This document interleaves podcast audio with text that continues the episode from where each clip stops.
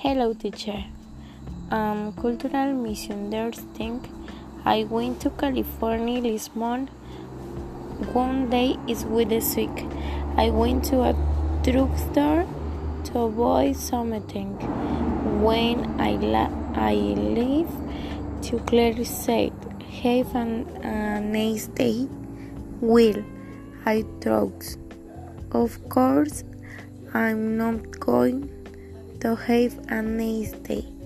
I'm sick. What a string did so say in the country we only say have a nice day. When a friend's birthday observing your major harmony. I live in Western uh, New Zealand. People come here from all over the world to ski. I go to skiing every weekend in the winter. Of my life interesting people. Recently, um, I met a guy named Xiaoping from Beijing, China. He was a great scare. I I never forget our conversation. I hit with something like this. Me, you Ray, a great skier. Xiaoping, I'm not so good.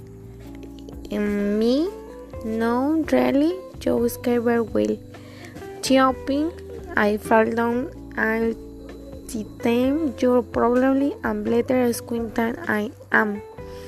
Me, but jumping, I'm lucky that I I'm not a great skier. Later, I discovered he was in the, in the last Winter Olympics. I can't believe it. It was people from China can be really modest. Nike Templeton, New Zealand. I went to Korea to see my friend Sangwoo. When I met his family, I called Sangwoo's father by his name. Slowly, every young looked at me. They were very upset. Sangwoo told me was rude. Your sudden use of an um, older person fits name. Laura Fuentes, Mexico. I went to school in France for a year when I was younger. The students were noisy, they shouted the answers, they speak with the teachers were speaking. They asking questions and they time. They sometimes call teachers by their first names too.